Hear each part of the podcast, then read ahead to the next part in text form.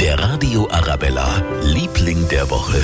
Die erste Woche nach den Sommerferien. Ja, und da sind unsere Lieblinge heute alle, die in irgendeiner Form in der Kinderbetreuung arbeiten. Die Lehrer, die Erzieher, die Kinderpfleger und so weiter. Ja, die intensive Zeit mit den Kids in den Sommerferien wirklich schön, wenn sie dann den halben Tag wieder gut verräumt sind.